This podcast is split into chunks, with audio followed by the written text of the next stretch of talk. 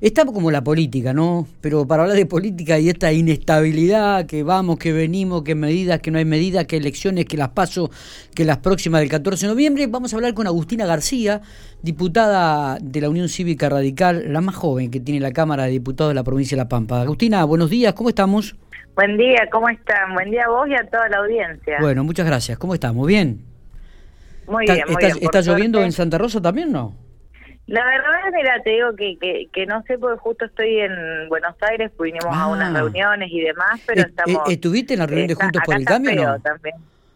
Par- Sí, estuve, estuve, estuve acompañando, este, y así que creo que, que y a la noche hubo una también una reunión, eh, una cena en el Comité Nacional también de, de, de la mesa del Comité Nacional hacia los candidatos del partido, así que creo que, que ha sido un gran momento para, para dejar las diferencias de lado y unirnos en, en pos de, algo que es la elección del, del, dos- eh, del 14 de noviembre, pero que además eh, la- el- fijar la- las- los puntos de partida para una construcción colectiva de lo que tiene que ser el radicalismo de acá a 2023 o a 2027. Bueno, vos recuerdo que en una nota que habíamos hecho aquí por Infopico Radio, vos habías, hablado en su momento de, de- de- de ir juntos, ¿no? De, de tratar de, de- hacer una buena coalición y de poner a la Unión Cívica Radical en el lugar que tenía que estar este y que, que hasta las elecciones pasadas por ahí había perdido su, su ubicación. Eh, ¿Seguís pensando exactamente lo mismo? Y más ahora Sí, sin con... duda. No, y, y con el diario del lunes cualquiera diría eso, Claro. pero la, la realidad es que que uno, eh, yo, yo lo sostuve siempre, digo, entiendo que, que la, la generación y los con- la, la construcción de los consensos eh, tiene que servir para, para algo más que para un resultado electoral, tiene que servir también para, para tener un gobierno de coalición que, que escuche la, a todos los espacios que, que la conforman, digo, como se hace en, en todos los países del mundo. Este, me parece que, que hay que avanzar en esto, pero el radicalismo en particular, digo, no, obviamente que sabíamos que no teníamos chance de ir solos o ir con, con la famosa lista 3, Sí. que necesitábamos ir dentro de una coalición. Ahora lo, lo que lo que sigue es disputar poder dentro de esa coalición. Digo, me parece que y, y lo del lo del domingo 12 ha sido una gran muestra de lo que puede hacer el radicalismo. Digo, el radicalismo ha ganado la- las internas en la mayoría de las provincias de la Argentina y sin dudas la estructura de a Juntos por el Cambio se la da al radicalismo. Totalmente. ¿Van a mantener la cantidad de votos en la provincia de La Pampa, Agustina? La verdad que, que uno no sabe, digo, me parece que, que sabemos y tenemos la experiencia del 2017 eh, en la que habíamos ganado por una buena diferencia también, que, que creíamos que, bueno, después se revirtió y que terminamos perdiendo únicamente por 70 votos. Eh, sabemos que, que el compromiso de, ir a votar eh, para las pasos no es siempre el mismo que para las generales, que se, va a mover un poco más para ir a, a buscar a aquel que no que no fue a votar.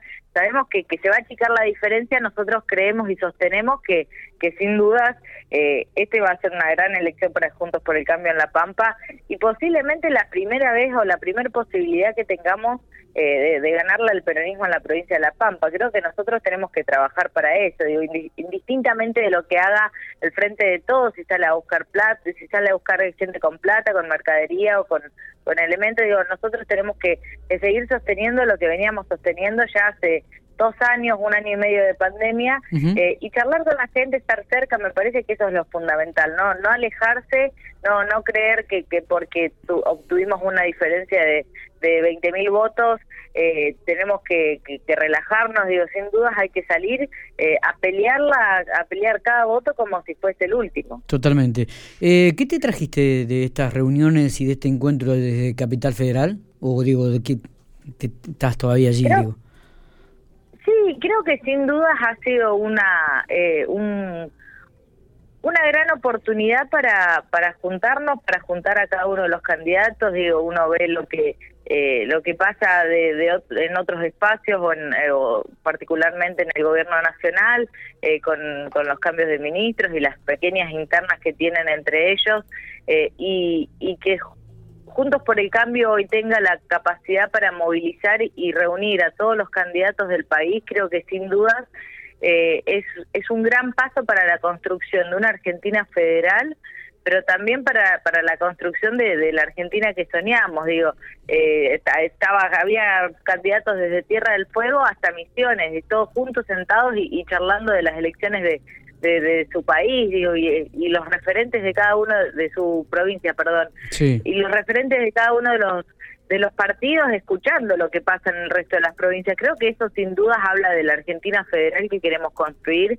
eh, y a lo, a lo que siempre nos hemos enfocado, lo que siempre hemos tratado de, de, construir desde el radicalismo. Digo, el radicalismo tiene un comité en cada una de las localidades del país, a lo largo y a lo ancho. Entonces me parece que eso le da una estructura eh, y, una, y un federalismo a Juntos por el Cambio que quizás no lo tenía o, no lo tenía en, su, en sus inicios cuando este, se, centraba el PRO en, la ciudad de Buenos Aires y, y únicamente eso, ¿no? Está. Eh, Hace poquito, mejor dicho, ayer se conoció que Oscar Alpa, el actual rector de la Universidad de la Provincia de La Pampa, aceptó el cargo de secretario de Políticas Universitarias.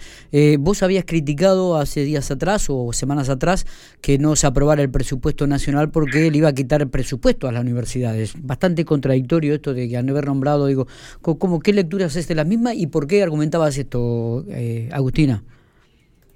Sí, en primer, en primer lugar, dos cuestiones. Eh, la, designación de Oscar Alpa como eh, secretario de Políticas Universitarias creo que es una eh, un reconocimiento y una muestra al trabajo que se viene haciendo en la Universidad Nacional de La Pampa desde hace 60 años, digo, me parece que, que digo, no, no es el, el, reconocimiento a Oscar Alpa únicamente, sino a cada uno de los rectores que pasaron y construyeron la universidad eh, que, que, hoy tenemos. Entonces, digo, me parece que es un gran reconocimiento para la Universidad Nacional de La Pampa. A mí me alegra muchísimo, digo, sabemos que las universidades chicas muchas veces eh, son bastante, están bastante vapuleadas por el presupuesto eh, para, para ellas, digo, siempre van a las universidades grandes, a la UBA, a La Plata, Córdoba, eh, y, muchas veces no tenemos la oportunidad ni siquiera de discutir esas cosas dentro de la Secretaría de Políticas Universitarias.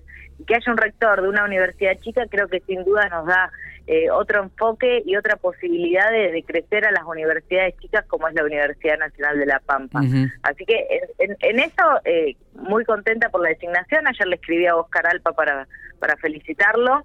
Este, así que bueno, próximamente supongo que, vamos a estar reuniéndonos para, para poder charlar de algunas cuestiones que hacen a la, a la militancia universitaria, a la vida universitaria y a la universidad en sí. Está bien. Por otro lado, sí, presentamos un proyecto solicitándole a los legisladores nacionales que no voten el presupuesto eh, que, que se va a empezar a tratar ahora para el año que viene, porque viene con una baja de presupuesto hacia las universidades nacionales. Las universidades, el presupuesto de las universidades nacionales se calcula con la inflación del año, o sea, para el año que viene la de este año, entonces siempre queda desactualizado eh, y no se tiene en cuenta la inflación que, que, vamos o estipulada para el año que viene. Entonces siempre queda un 40, un 30, un eh, por ciento debajo de, de lo que las universidades en realidad necesitan y terminamos utilizando ese presupuesto para gastos de funcionamiento eh, y no para lo que hace a la vida universitaria en sí, digo, el mejoramiento de la, de la, de la infraestructura, eh, el aumento de las becas para estudiantes y un montón de cuestiones que, que hacen eh, al bienestar universitario porque únicamente terminamos utilizando ese presupuesto para pagar servicios y sueldos. Entonces me parece que, que ahí hay cuestiones a, a charlar, digo, eh, Oscar Arpa, que, que, va a ser quien, quien va a dirigir eh, la, Secretaría de Políticas Universitarias y en sí el presupuesto que, que se le asigna a las universidades nacionales, eh, tendremos la oportunidad de sentarnos y charlarlo con, con él, así que creo que, que sin dudas eh, vamos a seguir por este, este camino y este reclamo que, que me parece que es totalmente válido. En momentos donde la, la, la, la sociedad no está bien, sabemos que la única salida es la universidad y no podemos seguir eh, aprobando un presupuesto que, le sigue sacando año tras año el presupuesto a la universidad. Agustina, gracias por estos minutos, como siempre, es muy amable. No, por favor, muchas gracias a ustedes.